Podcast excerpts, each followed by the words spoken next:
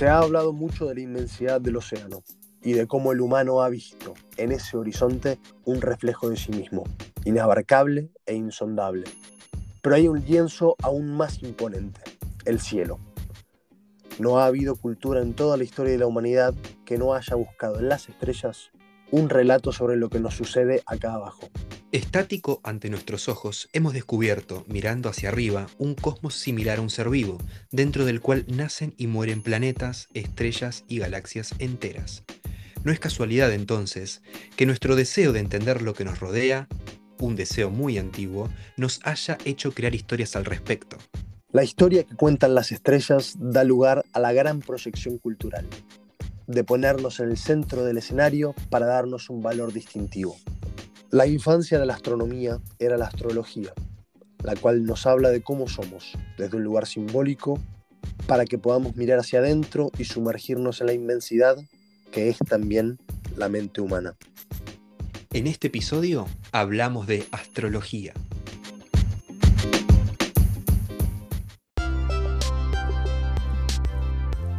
La psicología está en todos lados. Está presente en la vida de todos. Nos vamos a informar, aprender y entretener. Por eso acá estamos, intercambiando psicología.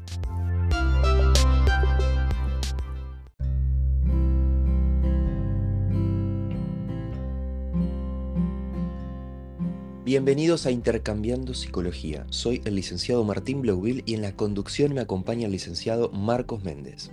Hola Martín, hola a todos los que nos estén escuchando, bienvenidos a un nuevo episodio. En este episodio vamos a estar hablando de astrología con un gran invitado, un invitado que sabe mucho. Nos acompaña Ezequiel Seijo, profesor de astrología y terapeuta escénico del grupo Ananqué. Es a su vez estudiante de psicología en la Universidad de Flores y trabaja como terapeuta holístico. Primero le damos la bienvenida, así que hola Ezequiel, muchas gracias por estar con nosotros. Hola Marcos, hola Martín, muchísimas gracias por invitarme a, este espacio de Intercambiando Psicología, es un placer estar acá. Es un tema raro el que elegimos, justamente porque está por fuera de todo lo que nosotros estudiamos y de todo lo que nosotros trabajamos. Ahora nos encontramos acá con vos y surge la pregunta, ¿por qué estamos hablando de este tema? y nos pareció algo pertinente, dada la naturaleza simbólica de, nosotros los humanos. Entonces, entendimos que por ahí podíamos conectar perfectamente. Exactamente, Marcos. Incluso, eh, bueno, cuando hablamos en off, nos ha pasado, lo traen los pacientes. Marcos, Martín, me tiré las cartas, me dijo esto, y a veces parece que eh, se mete en el espacio de terapia, ¿no? El tema de como la predicción. Y uno siente como terapeuta como que influye también en lo que uno dice un poco, porque condiciona. Entonces, también estamos acá por, por, eso, ¿no? Como terapeutas, hay muchos psicólogos también escuchando del otro lado, mucha gente que no es psicólogo, pero sí el programa. Así que bueno, hay muchas preguntas. Te preguntamos, Ezequiel, en principio, ¿qué es la astrología? Bueno, Martín, qué particular que arrancaron con la frase de eh, que era un tema raro, que era un tema que como por fuera de lo que por lo general ustedes estudian, cuando en un origen la astrología y la psicología estaban muy ligadas. La astrología es una forma de interpretar el cielo y a su vez interpretar el resultado de las energías de la influencia celeste sobre nosotros. Básicamente podríamos empezar a entender eh, cómo los astros, de cierta forma, marcan algunas pautas que después pueden estar relacionadas con nuestra conducta. En lo personal yo trato de no adentrarme en estas aguas, al menos no desde, desde la idea de un conocimiento científico justamente porque eh, ahí es donde para mí hacen agua. Sí considero que hay algo de valor, esto de el pasado en el estudio de lo humano. Y de la misma forma que también uso la mitología, estas cosas pueden servir en ese sentido. Ahora sabrás mejor, mejor que yo, Ezequiel, que nosotros los arianos somos muy escépticos, así que eh, podrás disculparme. Te disculpo perfectamente porque conozco los arianos, soy ariano, ¿sí? De hecho, esa iba a ser la siguiente pregunta. ¿Qué signos son ustedes, chicos? bueno, vos, Marcos, ya sé que sos ariano, Martín, sé qué signo sos. Yo soy de Libra. Ujú. Hay un tema con la astrología y es que mm, hoy en día la, re- la relacionan mucho con la astrología de revista. ¿sí? Yo voy al kiosco, agarro la revista, el diario, miro cuál es mi signo y ya sé lo que me va a pasar en la semana. Y eso es una puntita muy pequeña del iceberg de la astrología. Interesante esto que decís. El, trato que se le da en, el- en los medios gráficos, vos decís como que lo hace de tan popular, eh, banal, superficial. Totalmente, totalmente. Y incluso queda como algo anecdótico, algo de juego, algo más ligado, bueno, a lo mágico, ¿sí? Que va a tener un componente de esto, pero tenemos que entender que la astrología es algo mucho más grande en realidad. No somos solamente nuestro sol, no somos solamente lo que dice la revista. Vos como libriano eh, seguramente habrás encontrado un montón de tarjetitas que dicen Libra, eh, equilibrado, armónico, eh, no sé, le gusta vestirse bien y agradar. Y probablemente en algunos casos sí tenga que ver, pero somos mucho más que lo que dice nuestro solo, lo que dice esa tarjetita o ese horóscopo de atrás de la revista. Ya que lo mencionás, ¿en qué ambiente se usa seriamente la astrología? Hay, hay ciertamente mucho interés por esto. De hecho, yo he tenido colegas que estaban muy interesados y mismo lo usaban en su clínica como una forma para conocer a los pacientes. El tema es qué aval hay en torno a eso, qué, mm, qué evidencia tenemos de que, de que sirve o de que mismo que, que pueda replicarse. Bien, te cuento. La astrología tiene un marco dentro del consultorio donde la persona va a hacer una consulta al astrólogo. Normalmente lo más común es que viene a consultar su carta natal. ¿Qué es lo que normalmente conocemos de nuestra carta natal? Nuestro sol, el día que nacemos, ¿sí? Pero nuestra carta natal está compuesta no solamente por un signo, sino por los 12 y por la interacción entre un montón de planetas. Nosotros tenemos un signo solar, que es el yo. El sol representa el ego, ¿sí? representa cuál es nuestra esencia, qué es lo que nuestra alma de cierta forma vino a experimentar. Después hay un ascendente, que ahora se los explico, tiene que ver con lo que vemos el mundo, con la máscara. Tiene una luna, que está más ligada con nuestro lado más infantil. Tiene, bueno, Venus que representa el deseo, Marte como obtengo ese deseo, tiene un montón de factores, Saturno es la represión, hay un montón de elementos en la astrología que dan cuenta de, bueno, por así decirlo, una, un origen, una, una psicología, podríamos decir más primitiva, ¿sí? pero son elementos que podemos seguir usando para entendernos. Es otra forma de pensar la realidad y otra forma también de pensar eh, nuestras estructuras internas.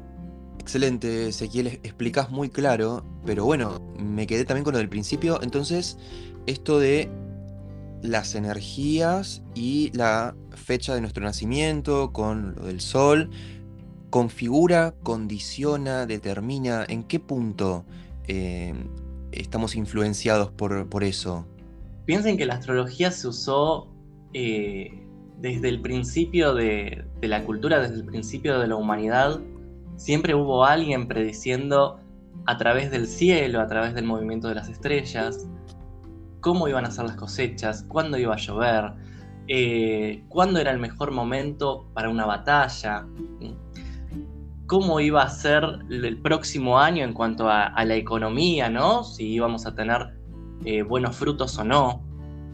Y eso también fue pasándose a las características de una persona. Cuando una persona nace en ese primer eh, aliento de vida, es, esa primera bocanada de aire que impregna al sujeto de las características de ese momento. Y a partir de ahí, bueno, empiezan a moverse los planetas y empezamos a, a ver cómo se va configurando esta carta natal que esta persona trae. La carta natal es una foto, es una foto del cielo en el momento que la persona nace.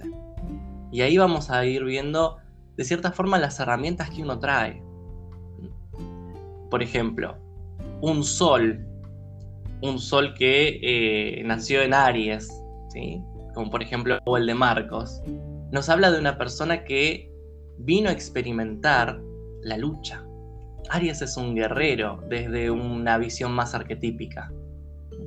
Entonces, su, su yo, su impronta, su forma de, identificarse, podríamos decir, es desde el lugar de el guerrero, del que supera obstáculos y del que viene a una batalla. Me gusta, Marcos. Está bueno, ¿no? Es como, como un guerrero de. ¿No? al menos en Intercambiando Psicología también siento que tenés un poco ese rol. De hecho, cuando iniciamos este gran proyecto, me decías eso, como que conducir el programa, hablar con colegas de otras orientaciones. Eh, eh, es como toda una lucha también esto para vos y lo estás haciendo muy bien. Ya que estamos en este mm, e, en esta sintonía, te cuento que el mismo nombre Marcos proviene originalmente y etimológicamente de Marte, que tiene que ver con el dios de la guerra. Totalmente. Me hace acordar un poco también a eh, San Marcos de León, que está también representado con eh, la lucha moral, esta impronta media de fuego que también tiene el nombre Marcos. Bueno, yo traduzco esto en torno a la clínica y cómo hay luchas ahí y cómo hay luchas con uno mismo, que nosotros ayudamos a, a los pacientes a tener. Entonces, e, es interesante obviamente. El tema es que yo veo que todos estamos necesitando luchar. La vida en sí puede ser pensada como una gran lucha y, a ver, eso para cualquier sol de las 12 casas. Entonces, ¿cómo mm, nos acercamos a esto de lo específico? Porque, a ver, yo comento un poco las experiencias que, que he tenido a través de los años. Y es verdad que hay cosas muy interesantes en todo esto. El paso que yo no puedo dar es a tomarlo como una herramienta. Y justamente tiene que ver con esto, porque como terapeutas tenemos que introducirnos en el mundo simbólico del paciente. Entonces tenemos que poder tomar lo que serían sus significantes y poder entenderlos y poder devolver algo que también tenga impacto. Entonces, si un paciente viene con cuestiones de este estilo, claro que lo tenemos que tomar, pero es el paciente el que decide ese mm, tono al momento de tener que interactuar con esto. Entonces, a menos de que haya algo que determine que, tengamos que usar estas cuestiones, yo no lo, no lo introduzco jamás, como sé que mm, otros profesionales sí lo harán. Entonces yo sigo muy escéptico ante todo esto. Me parece plantear que porque se hacía en un pasado es útil hoy en día es un tanto complejo. Imagínate las prácticas médicas que se hacían en un pasado. O imagínate las prácticas mismo, bueno, eh, pensémoslo más desde el chamanismo, más desde las curas mentales, o cómo pensaban los, los trastornos psicóticos en un pasado. Tenían que ver con la posesión demoníaca. Y no era hasta hace, hasta hace mucho que se creía eso. Y de hecho, si vamos a, la historia de la, psiquiatría como, rama de la medicina, te encontrás con cosas terribles que hoy en día podrían ser pensadas como torturas a las pobres personas que padecían, por ejemplo, epilepsia. Entonces, hay un. hay algo que, que sobrevive. Y esto es lo que me interesa tu opinión. Justamente, ¿por qué crees que la astrología llega hasta hoy en día tan vigente? Cuando tantas otras cosas, tantos otros conceptos y tantas otras formas de entendernos han dejado de existir? Bueno, primero porque acá tengo un ariano que me está peleando. Arranquemos. y segundo, que es una forma en la que podemos empezar a entender el mundo. Es una herramienta más. Como toda herramienta, no es absoluta. ¿sí? Nos permite ir eh, entendiendo, pesquisando algunos elementos que tienen que ver con la persona y la gente que lo trae a terapia no va a traer cualquier cosa, va a traer los rasgos o los elementos eh, que siente que tiene que trabajar, tanto de su carta natal, siente que tiene que terminar de integrar mm, en sus energías, podríamos llegar a decir, o en su psiquis. Mm. No nos van a traer cualquier cosa al consultorio. Entonces, de cierta forma, es una herramienta más que podemos llegar a, usar. ¿Nos cuesta encontrarle el contexto científico? Sí, totalmente. Pero tampoco lo estamos buscando, por lo menos no desde la astrología. Son tendencias. Son tendencias naturales que la persona va a traer a través de, primero, las energías que ha traído, ¿sí? la, composición de su carta natal, y segundo, cómo esas energías siguen interactuando todos los días con, con las influencias del cielo. A los psicoanalistas nos interesa mucho el tema de la falta. Entonces, más allá de pensar eh, por qué la astrología, o sea, en sus bases o por qué, yo pensaría también más por el lado del paciente, ¿no? De la gente. ¿Por qué la gente, estando en terapia, hace una interconsulta o se tira las cartas o con un astrólogo? Y bueno, me parece que también, bueno, con Marcos también somos eh, críticos del psicoanálisis y esto que yo decía hace un ratito de la falta, lo estoy diciendo porque, bueno, quizá también em, la falta de información o la falta de saber también preocupa mucho a la gente. A veces el saber y a veces también la falta de saber. Porque el no saber lo que va a pasar y que aparentemente haya algo que nos pueda decir u orientar acerca de qué es lo que nos va a pasar, suena por lo menos muy tentador. Muy tentador. Y yo creo que, la falta de información, si hay algo que me pueda hacer cubrirla de alguna forma, o, o, que me oriente sobre algo que me puede llegar a pasar, es por lo menos muy seductor para las personas, ¿no, Ezequiel? Es totalmente seductor, es totalmente seductor, pero la realidad es que son conceptos que han ido cambiando y han ido evolucionando. Hoy, gracias a Dios, la astrología está tomando nuevos rumbos, porque no solamente la astrología, sino que la humanidad fue creciendo y fue evolucionando. Por ahí en un principio, esta cuestión más predictiva, más de decirnos quién somos, cómo somos, sí, porque es algo lindo, ¿no? Que vengan y que te describan como sos, siempre estamos diciendo, ah, tal signo, decime algo sobre mí o decime lo que va a pasar. A la gente eso le encanta. Pero la realidad es que hoy los, los astrólogos, hoy vamos virando cuestión mucho más, eh, digamos, terapéutica, mucho más evolutiva, algo que nos permita crecer como individuos y como humanidad. Ya no estamos tan pendientes de lo predictivo, sino de qué podemos hacer con, nuestras energías y cómo ir conociéndolas también.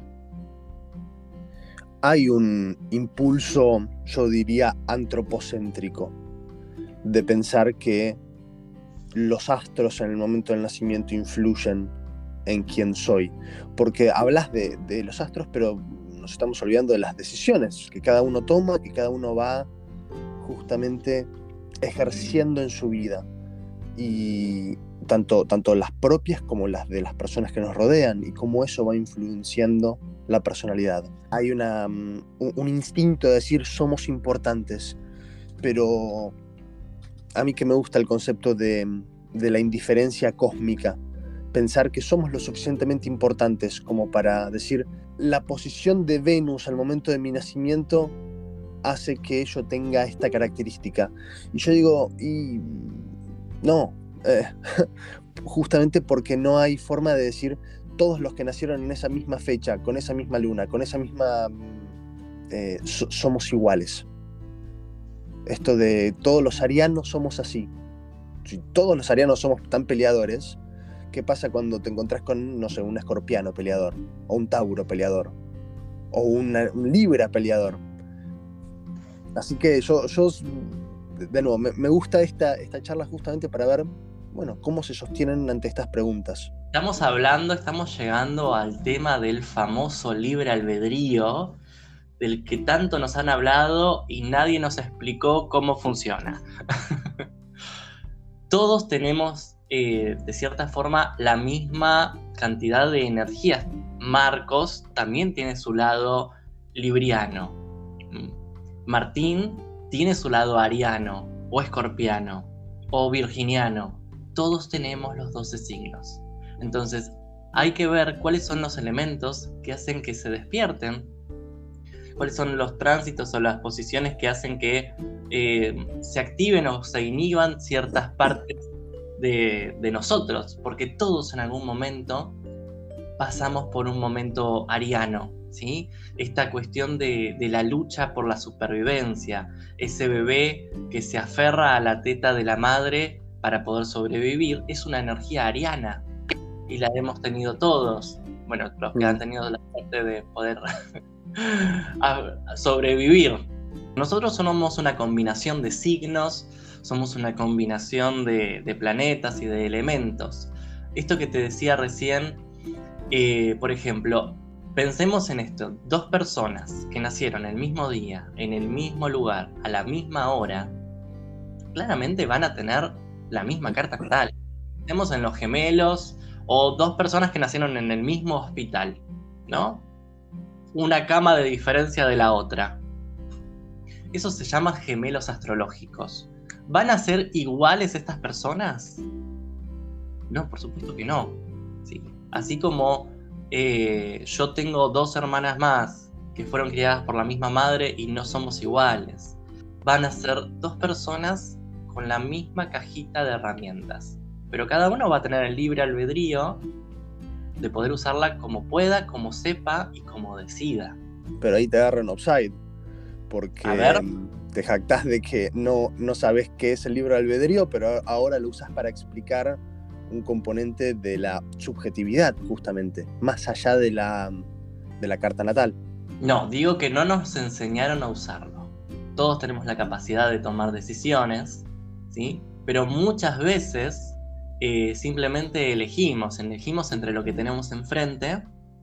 No sé, eh, Juancito nació en tal lugar, en tal barrio, se juntó con tales personas, va a terminar así, porque el entorno le ofrece esas opciones. Pero tenemos la capacidad de corrernos eh, y elegir o trazar un nuevo camino. Los astros no son determinantes en esto. ¿Y en qué sí lo son?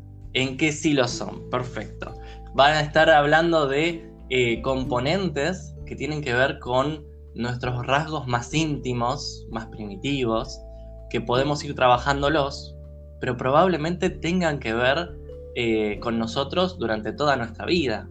Una persona que tenga, por ejemplo, más tendencia eh, a, a, la depresión, al neuroticismo, por ejemplo, ¿lo puede ir trabajando? Sí, lo puede ir trabajando pero es una tendencia que está. Lo va a poder ir manejando más o menos que otros. Pero una persona que en general tiene una tendencia optimista, bueno, va, es una tendencia que lo va a acompañar toda su vida, por más de que tenga momentos de altibajos. Pero vos estás diciendo que esa tendencia tiene que ver con los astros. Tiene que ver con, con lo que uno trae. Exactamente. ¿Y qué significa tener el ascendente en? Porque muchas veces las personas solo conocen su signo. Entonces, ¿cómo haces para saber en qué sos ascendente y qué significa tener ascendente en? Bien, el ascendente es uno de los elementos creo que centrales de la carta. En el momento que nacemos había un signo ascendiendo y ese signo tenía, ¿sí? de un color, por así decirlo, como si fuera un filtro, tenía la, la existencia de un color. Por ejemplo, si yo nací con ascendente en, eh, no sé, en Virgo, toda la experiencia, el mundo se va a estar teniendo de esta energía Virgo. Yo siempre pongo un ejemplo que mis alumnos están cansados de escucharlo, pero es genial porque lo entiende cualquiera. Habíamos dicho que el sol era el yo. Cuando decimos de qué signo sos, siempre decimos yo soy de Aries, por ejemplo porque el sol estaba en ese lugar cuando naciste. Entonces tiene que ver con tu identidad. El ascendente es el signo del mundo. Por ejemplo, yo soy, siempre pongo el mismo ejemplo, yo soy español y me gusta la tortilla y el jamón ibérico. Pero nací en una familia japonesa. Entonces, el mundo que me rodea está teñido de componentes japoneses. Ojitos rasgados, me visten como japonés, en mi casa se hablaba japonés, ¿sí? Pero yo soy español. Esa es mi esencia. El sol tiene que aprender a hablar el idioma del ascendente para expresarse. Si una persona ariana, ¿sí? que tiene esta característica luchadora, por ejemplo, tiene ascendente en Acuario, va a ver el mundo como un lugar que necesita una renovación, un cambio. Entonces va a expresar a través del cambio. Si yo tengo, por ejemplo, un ascendente en cáncer, mi lucha se va a enfocar en defender las cuestiones familiares. Tiene que ver con cómo veo el mundo y cómo el mundo me ve a mí. Entonces, ¿cómo se calcula el, el ascendente? ¿A partir de qué dato? El ascendente tiene que ver con el horario de nacimiento. ¿sí? Si, por ejemplo, vos sos de Libra, al amanecer, el signo que estaba ascendiendo en el horizonte era Libra. Pero al rato va a ser Escorpio, a las dos horas va a ser Sagitario y así sucesivamente, hasta que vayan pasando los 12 signos dentro de las 24 horas. Excelente, súper claro. Estamos en Intercambiando Psicología junto a Marcos con Ezequiel. Ezequiel que es astrólogo y con Marcos tuvimos la idea de decirle, de pedirle a nuestro invitado si podíamos tener la carta natal de ni más ni menos que Freud. Así que no sé Ezequiel si querés compartir qué es lo que arroja. Un dato muy interesante, ¿no? Acá les traje la carta natal de Freud. ¿sí? Freud, cuando yo estaba pensando, dije, tengo que ver la carta de natal de Freud porque estoy seguro que el tipo era escorpiano o tenía algo muy fuerte en Escorpio. Escorpio es un signo que está muy ligado con, lo profundo, con lo que está oculto, con lo, que, eh, con lo pulsional, con lo que tengo guardado, con el inconsciente. Entonces dije, claramente este hombre tiene algo muy fuerte en Escorpio para... porque siempre toca temas escorpianos. Y cuando voy a ver su carta natal, era de Tauro. Dije, ¿qué pasó acá? Y miro su ascendente y tenía ascendente en Escorpio. Podríamos decir el elemento más importante de su carta. Freud veía el mundo y lo analizaba desde el lado escorpiano.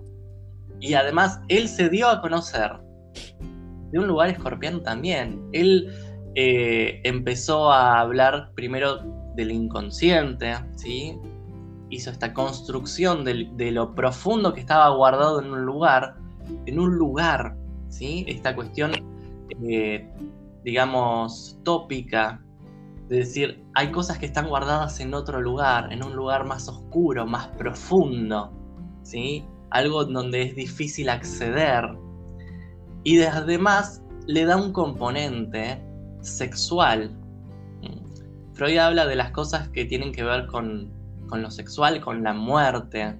¿sí? Son todos elementos escorpianos, porque él entendía el mundo desde esa visión. Sirve mucho para un estudiante de psicología. Cuando Freud habla de la sexualidad, no habla de la genitalidad, entonces, ¿por qué fue tan controvertido en su momento cuando hablaba de sexualidad infantil? Porque tiene que ver con eso, porque tiene que ver con que todas las personas creyeron que tenía que ver con la genitalidad y no. Él dice que hay un vínculo sexual, pero que esa sexualidad tiene que ver con el placer. Después hay un componente genital en el desarrollo, pero primero tiene que ver con otra cosa, no con la sexualidad cual sexo sino con la sexualidad cual placer. Que de hecho se ve mucho en, los niños. Cualquiera que mm, haga clínica de niños verá eso. Que los, eh, en el desarrollo psicosexual se va dando eso, distintos focos de placer, en torno a cómo se vinculan tanto con la castración como con el origen del placer.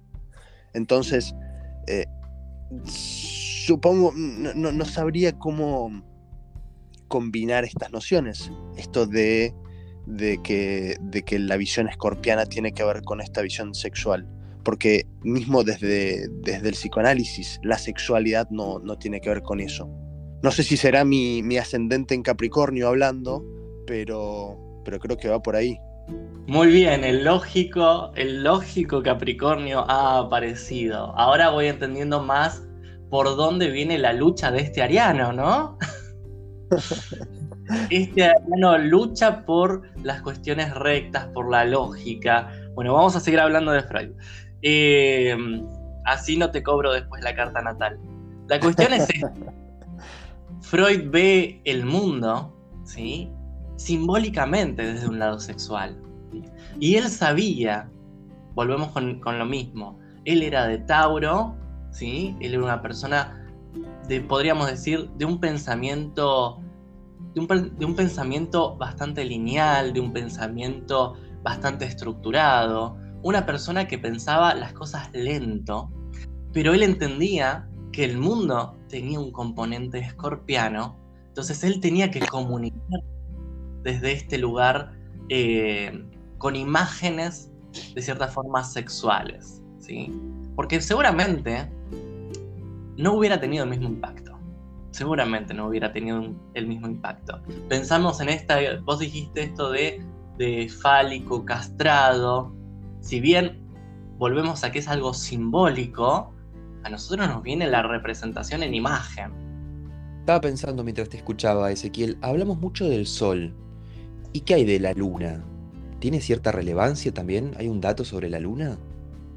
Tiene muchísima relevancia la luna, ¿sí? De hecho, podría ser hasta para un capítulo aparte o toda una temporada de Intercambiando Psicología hablar de la luna. Porque la luna nos va a estar hablando de nuestros mecanismos digamos, más automáticos y tienen que ver con mamá, o por lo menos con quién ejerció, de cierta forma, este rol de, cuidado y de nutrición. La luna siempre me gusta explicarlo con, este ejemplo. Pensemos que estuvimos eh, flotando nueve meses en, en, un montón de líquido amniótico con la temperatura ideal, sin luces fuertes, sin que suba el dólar. Estábamos súper bien. Y un día, bueno, una mano nos, nos saca un mundo de aire con ruidos, con luces, con la tía que te saca selfies para el Instagram. Eh, te pegan para que respires. Y bueno, es un momento fuerte, realmente es un momento fuerte. En ese momento, ¿qué quisiera? Eh, si, te estás refiriendo a la, a la vuelta, la fantasía de regresar a ese mundo. Total, total, exactamente. La pregunta es, ¿puede volver? No. Claramente que no. Porque, primero que nada, si no, si no saliera de ese lugar de confort, bueno, moriría, ¿no? Y segundo, que no puede volver atrás. Entonces encuentra, por así decirlo, un útero artificial eh, en, los brazos de, la madre, ¿sí? O bueno, en quien sea que cumpla ese, ese rol de contención y de nutrición. La luna va a estar representando esa forma en la que el niño entendió cómo dar amor. Y por ejemplo, Freud tenía la luna en Géminis. Yo podría entender que en ese, en ese útero familiar, por así decirlo, en, ese, en ese lugar de contención donde él creció, él fue un pequeño niño genio. Ese era una luna en Géminis. Nos habla de una persona que era muy inteligente y desde pequeño se lo alentó para que sea inteligente y recibió el cariño por todo eso que él sabía.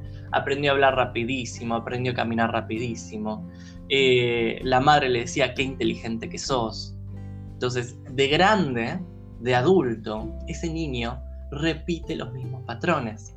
Quiere mostrar todo lo que sabe porque así lo van a querer. ¿Vieron en Los Simpsons cuando Homero, que era de Tauro y seguramente con Luna en Géminis, eh, en un momento empieza a cantar Soy intelectual, muy inteligente. sí.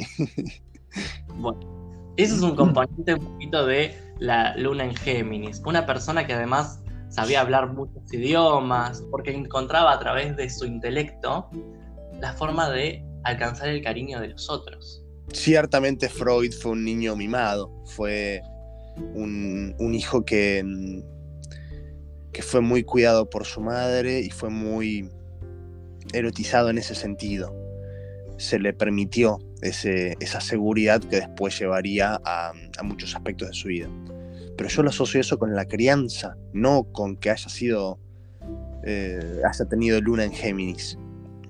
¿Por qué? Porque habrá habido otros grandes genios en la historia que no tenían luna en Géminis, seguro. la verdad, eh, quiero creer que, que la genialidad no tiene nada que ver con, con los astros. Te cuento algunos otros elementos que tienen que ver con la genialidad de Freud, ¿no? Urano, que tiene que ver con justamente eh, la genialidad, con la inspiración, estaba muy pegadito a su sol. Freud ya había nacido genio, por así decirlo. Eh, no es que había nacido genio, sino que ya nació con esta tendencia a la genialidad, con esta originalidad, podríamos llegar a decir. No es que Freud es un genio porque tuvo una madre que lo quiso, sino que él tenía este componente que le daba cierta facilidad ¿no? para, para ser original, para inventar cosas, este deseo de crear, algo que, que impacte en el mundo. Pero además tenía una luna, estaba vinculada a que si él mostraba todo lo que sabía, iba a recibir cariño. Otra persona busca el cariño de otra forma. No tiene que ver la luna con, que, con su genialidad, sino que la luna tiene que ver con que él quiso mostrarla. Yo no termino del todo convencido, pero sí entiendo el interés por el componente simbólico que tenemos y la capacidad que tenemos de crear y de buscar patrones que nos permiten pararnos de alguna forma frente a las cosas que se van dando en la vida y, frente a nosotros mismos. En ese sentido creo que, bueno, justamente la idea de, esta temática dentro del programa eh, es acorde. Y no por nada, bueno, uno de los hijos del psicoanálisis eh, terminó profundizando absolutamente en esto, que era Jung. Entonces creo que hay algo que, mm, que va más allá, que, se vincula con los arquetipos, que se vincula con aquellos rasgos que nos, nos definen más allá de la subjetividad y que van en torno a nuestra experiencia misma de ser humanos. Entonces, creo que por ahí al menos encontramos un, un puente entre, entre nosotros. Ya que lo trajeron a Jung, eh, me pongo a pensar en cómo él decidió transcurrir eh, su vida, eh, por ahí más alejado de la ciudad, contemplando, contemplando el fuego en su casa, más a, los rituales, a conectarse con este mundo más espiritual. Y me hace pensar en hoy la gente está necesitando conectar con ese lado espiritual que es parte de nosotros. Y es una parte que tal vez la psicología la ha, em, la ha abandonado un poco. No nos tenemos que olvidar que uno de nuestros componentes es espiritual. Espirituales por más de que digamos, ah, bueno, hay algunos que son eh, ateos o agnósticos, cualquier forma de, pensar al ser es nuestra forma espiritual. Y creo que el gran desafío que tiene la astrología de próximos años no es el de, el de pelear con, la astrología, eh, sino de preguntarnos qué pasa con estos aspectos espirituales y cómo poder integrarlo en la terapia las preocupaciones espirituales que traen las personas, nuestros pacientes. Ezequiel, muchas gracias por haber participado de Intercambiando Psicología. Fuiste muy, muy claro. Así que bueno, ¿cómo te sentiste? ¿Cómo lo viviste la experiencia? La verdad que súper cómodo, súper cómodo de estar acá. Muy contento de que me hayan invitado. Eh, muchas gracias al Libriano que hizo de mediador. Eh, muchas gracias al Ariano que me, dio un poquito de sabor combativo, si no me iba a aburrir. Eh, así que bueno, muchísimas gracias. Cuando quieran, seguimos hablando de otros temas, de tarot o de otros elementos simbólicos. Excelente, seguramente. Bueno, muchas gracias. Marcos, esto fue todo por hoy. Nos despedimos de la gente. Gracias a todos por escucharnos y los esperamos la próxima semana, comenzando los últimos cinco episodios de esta segunda temporada de Intercambiando Psicología.